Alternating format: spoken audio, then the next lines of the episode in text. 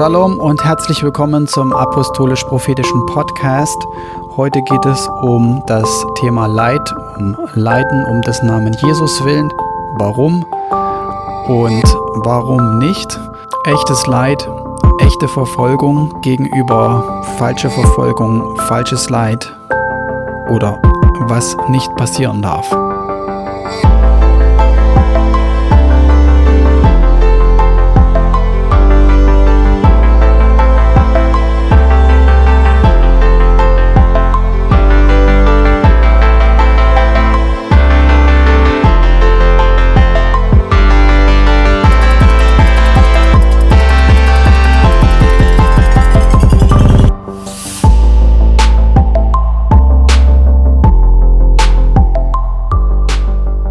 Vielleicht fragst du dich jetzt, hä, das verstehe ich irgendwie nicht so richtig. Wie meinst du das denn?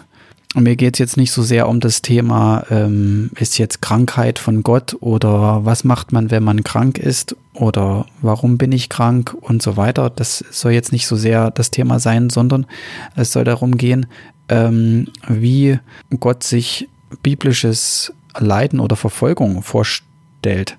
So, ähm, wir leben ja in dem Teil der Welt, in, in dem quasi wir Christen nicht verfolgt werden. Also wir haben zwar dennoch, finde ich, westliche Christen haben einen enormen Verfolgungskomplex, habe ich irgendwie den, den Eindruck, obwohl wir überhaupt nicht verfolgt werden.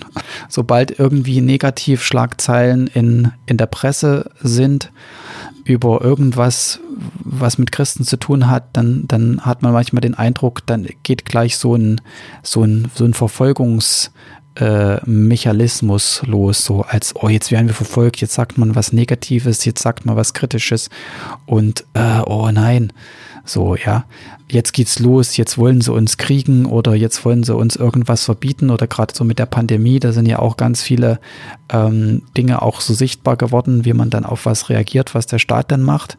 Interessanterweise muss ich sagen, fast alle weltliche Berichterstattung, die ich in den letzten drei Jahren, drei, vier Jahren gesehen habe, also weltliche Journalisten, die über ähm, christliche Dienste, Bewegungen, Gemeinden oder sowas oder Denominationen berichtet haben, den musste ich schrecklicherweise beipflichten und äh, sagen, das ist gut recherchiert und das ist richtig. Und schon fast sagen, wow, danke dafür, weil ich wusste es nicht. Äh, und ich muss mich da irgendwie davon distanzieren oder auch irgendwie äh, beten, dass ich damit umgehen kann, mit dem, was da gesagt wird. Weil es stimmt. Ja, wenn von Amtsmissbrauch, wenn von Kindesmissbrauch, wenn von Steuerhinterziehung, einfach ähm, peinlichen Fehlern berichtet wird und so weiter und so fort. Da will ich jetzt nicht ins Detail gehen, um wen es da genau geht und was. Nur eine ähm, Dokumentation oder einen Bericht, den möchte ich auch äh, dann am Ende ankündigen und euch auch bitten, dass ihr euch das anguckt, wenn ihr die Gelegenheit dazu habt. Das wird allerdings erst nächsten Monat sein. Ich frage Gott, Gott am Anfang eines Jahres immer oder meistens, welche Bücher ich das Jahr über so lesen soll. Und ein Buch ist zum Beispiel der erste Petrusbrief. Und im ersten Petrusbrief steht ja komprimiert ganz, ganz vieles drin, ganz viele tiefe Wahrheiten und ein Thema äh, zieht sich aber immer so in, in, durch alle Kapitel und, und ist irgendwie immer mit eingepflochten. Und zwar so dieses, ähm, das Leiden oder Verfolgung um, um Christi willen, aber in der richtigen, in der richtigen Art und Weise, in der richtigen Haltung oder aus dem richtigen Grund vor allen Dingen.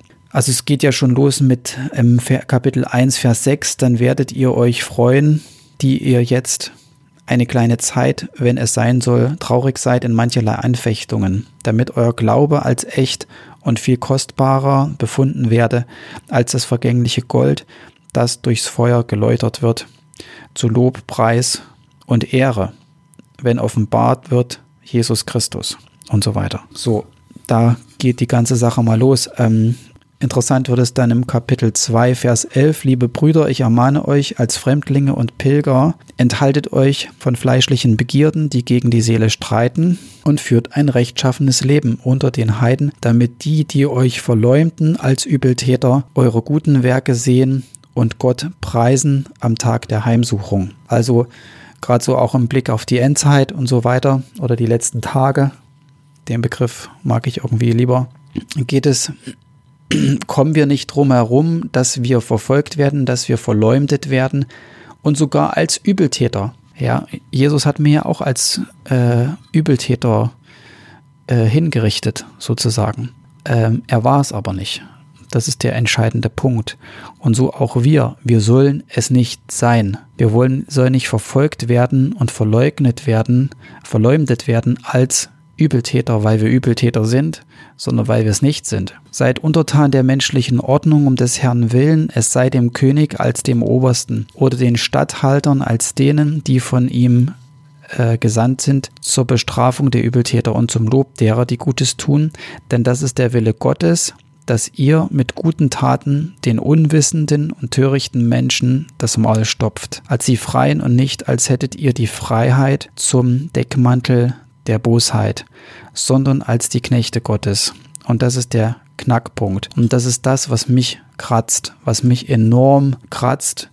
Ich, was ich mir selber auf mein Herz schreiben muss. Ich meine, ich bin keine Person, die jetzt irgendwie groß in der Öffentlichkeit steht oder so oder ähm, im Rampenlicht, wie auch immer. Aber ähm, dass das, was man tut, das wird gesehen sozusagen. Es, es, es kann nicht sein, dass dass durch das, was wir tun, der Name Gottes verlästert wird. Durch das, was wir in der Öffentlichkeit tun. Das ist, das ist was ganz äh, Wesentliches. Ihr Sklaven ordnet euch in aller Furcht den Herrn unter, nicht allein den Gütigen und Freundlichen, sondern auch den Unfreundlichen. Luther hat den Wunderlichen übersetzt, wie auch immer. Ich will das gar nicht glauben, warum das so ist, aber naja, ihr wisst, was es zu bedeuten hat. Denn das ist Gnade, wenn jemand vor Gott um des Gewissen, Gewissens willen das Übel erträgt und leidet als das Unrecht. Denn was ist das für ein Ruhm, wenn ihr um schlechter Taten willen geschlagen werdet und es geduldig ertragt? Aber wenn ihr um guter Taten willen leidet und es ertragt, das ist Gnade bei Gott. Denn dazu seid ihr berufen, da auch Christus gelitten hat für euch und euch ein Vorbild hinterlassen, dass ihr sollt nachfolgen seinen Fußtapfen. Und das ist das, wie ich Leid verstehe. Und in der Apostelgeschichte heißt es, dass sie sich freuten, als sie geschlagen wurden oder als sie ausgepeitscht wurden, nachdem sie das Evangelium gepredigt hatten. Und wie kann man sich da freuen? Ja, oder äh, wie kann man da Freude haben? Das, sie haben verstanden, dass, dass Gott es an, normalerweise niemals zulassen würde, dass äh, man sie antastet. Und was nur passiert, wenn du auch wirklich vor Gott entsprechend wandelst und den Willen Gottes tust, dann lässt es Gott nicht zu, dass du in dieser Form einfach so äh, geschlagen oder irgendwie verfolgt wirst. Ja, es, sie haben es als Auszeichnung empfangen, dass Gott hat es gestattet, dass das passiert. Es ist über seinen Tisch gegangen. Es war eine Ehre, auch so zu leiden, wie Christus gelitten hat. Nämlich er, der keine Sünde getan hat und in dessen Mund sich kein Betrug fand, der nicht wieder schmähte, als er geschmäht wurde, nicht drohte, als er litt. Er stellte es dem anheim, der gerecht richtet, der unsere Sünden selbst hinaufgetragen hat an seinem Leibe auf das Holz, damit wir, der Sünde abgestorben, der Gerechtigkeit leben. So, wir sind die Gerechten. Und nun lässt Gott es ebenso zu, dass die Gerechten leiden, weil die Gerechten normalerweise nicht leiden würden in dieser, in dieser Weise. Und deswegen ist es eine Auszeichnung, weil er das Jesus auch mit Jesus auch so gemacht hat. Das ist diese, diese Sichtweise ist, glaube ich, ähm, echt entscheidend, wenn es um das Thema Leid und Verfolgung geht, auch generell. Dann geht es weiter, Vers äh, Kapitel 3. Und wer ist's, der euch schaden könnte, wenn ihr dem Guten nacheifert? Und wenn ihr auch leidet um der Gerechtigkeit willen, so seid ihr doch selig. Fürchtet euch nicht vor ihren Drohen und erschreckt nicht, heiligt aber den Herrn Christus in euren Herzen. Seid allezeit bereit zur Verantwortung vor jedermann, der von euch Rechenschaft fordert über die Hoffnung, die in euch ist, und das mit Sanftmut und Gottesfurcht und habt ein gutes Gewissen, damit die, die euch verleumden, zu Schanden werden, wenn sie euren guten Wandel in Christus schmähen. Denn es ist besser, wenn es Gottes Wille ist, dass ihr um guter Taten willen leidet, als um böser Taten willen. Und das ist ähm, mein Hauptkritikpunkt an uns Christen in der westlichen Welt. Äh, und deswegen habe ich auch so ein bisschen ähm, spitz gesagt, dass wir einen Verfolgungskomplex haben. Man verfolgt uns, um in den meisten Fällen, ich unterstelle das und ich kann es halt, kann es in, kann es auch belegen, wenn ihr euch die Sachen anguckt, die ich mir auch angeguckt habe. Ähm, wir werden verfolgt um törichter Taten willen, um böser Taten willen, um wirklicher Sachen, die im Namen Jesus im, unter dem Deckmantel einer Gemeinde, einer Kirche, einer Denomination, einer ältesten Pastorenschaft oder wie auch immer geschehen sind, ähm, die wirklich, wirklich ähm, schlimm sind. Ja, sexueller Missbrauch, und damit meine ich nicht nur katholische Kirche, ähm, Steuerhinterziehung, Veruntreuung von Geld, Manu Manipulation ähm, und so weiter und so fort. Und mal Irrlehren und äh, falsche Prophetien, Visionen und so weiter und so fort nochmal außen vor gelassen. Ja? Ähm, das ist ja nicht das, was weltlicher Journalismus sozusagen beurteilen kann da irgendwie eine Prophetie von Gott ist oder nicht. Er kann dann aber sehen, dass sie benutzt wurde, um Menschen damit zu missbrauchen beispielsweise. Also die Früchte dessen kann, kann, kann die Welt sozusagen beurteilen. Das ist die Verfolgung, in Anführungsstrichen, die wir hier haben, die nicht gut ist, gegenüber der Verfolgung, wie sie eigentlich sein sollte und wie wir sie meistens in anderen Ländern finden, wo es ein wo die Menschen wissen, was Märtyrer sind für Jesus und wo sie in den Gefängnissen sitzen, nicht weil sie irgendwie mit Geld nicht umgehen konnten oder weil sie Menschen verletzt haben oder so, sondern weil die sitzen da, weil sie den Namen Jesus verkündigen in Wahrheit. Das, das ist der Unterschied.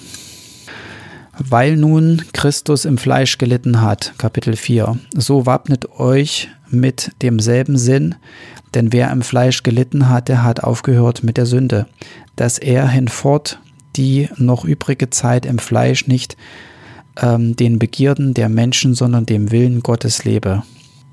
Dann geht es weiter in Vers 13.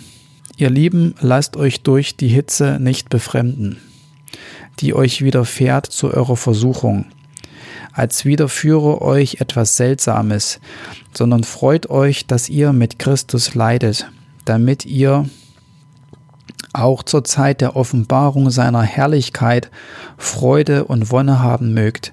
Selig seid ihr, wenn ihr geschmäht werdet um des Namens Christi willen, denn der Geist, der ein Geist der Herrlichkeit und Gottes ist, ruht auf euch.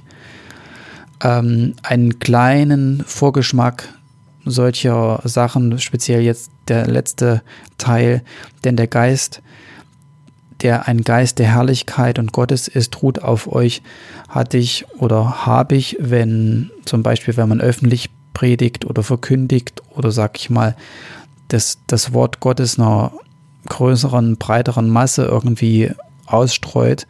Und wenn das von Gott ist und, sei, und, und das Wort auch entsprechend das Wort ist, dann kommt Anklage und Verschmähung und Verachtung und Spott und Häme und was es nicht noch alles für Worte gibt, um das zu beschreiben, die einen dann entgegenknallt. Und dann merkst du wirklich, dass, dass die Salbung Gottes auf dir ist. Also ich habe das auf der Straße beispielsweise erlebt, das ist schon eine Weile her.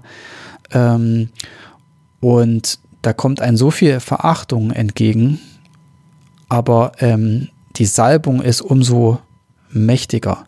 Also wenn du die Salbung Gottes mal so richtig erleben willst, ja, dann verkündige das Wort Gottes auf der Straße oder direkt den Menschen irgendwie in einer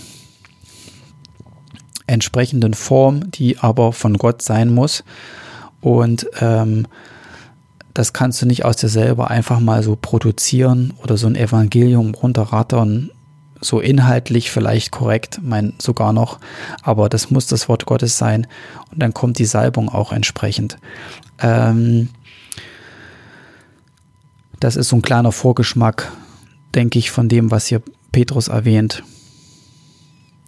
Niemand aber unter euch leide als ein Mörder oder Dieb oder Übeltäter oder als einer, der in ein fremdes Amt greift. Ähm, leidet er aber als ein Christ, so schäme er sich nicht, sondern eure äh, Ehre Gott mit diesem Namen. Und da haben wir es wieder. Ja, nicht leiden als einer, der eigentlich wirklich Leid verdient hat. Ähm, denn die Zeit ist da, dass das Gericht Gottes, dass das Gericht anfängt am Hause Gottes. Wenn aber zuerst an uns, was wird es für ein Ende nehmen mit denen, die dem Evangelium Gottes nicht glauben?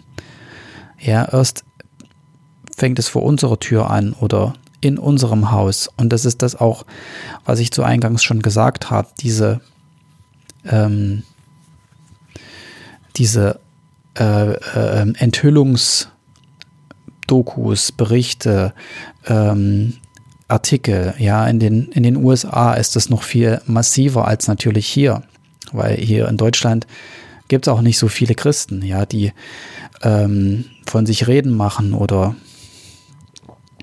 ordentlich Lärm machen, sozusagen. Ähm, die USA ist ja generell auch ganz anders und ganz anders gewachsen, auch historisch im Punkto Christentum, Erweckung und so weiter und so fort.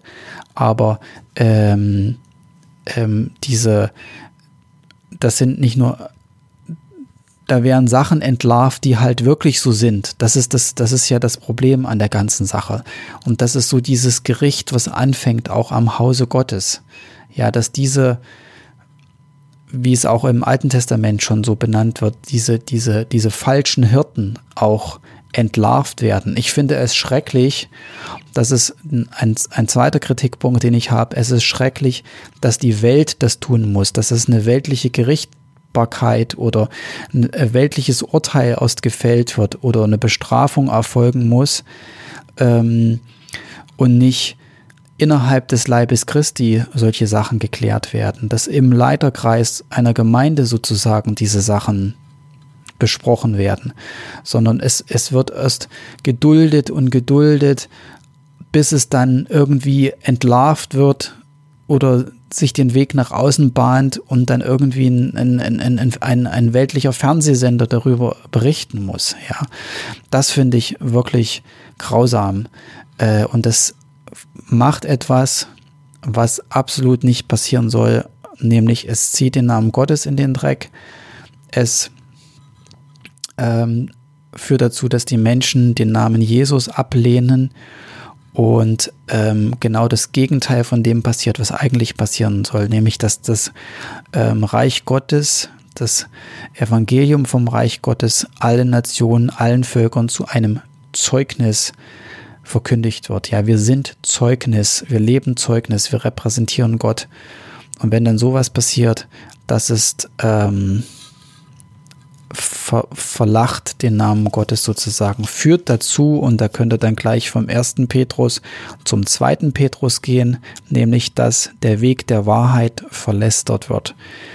Ja, ähm, wir haben hier jetzt sogar noch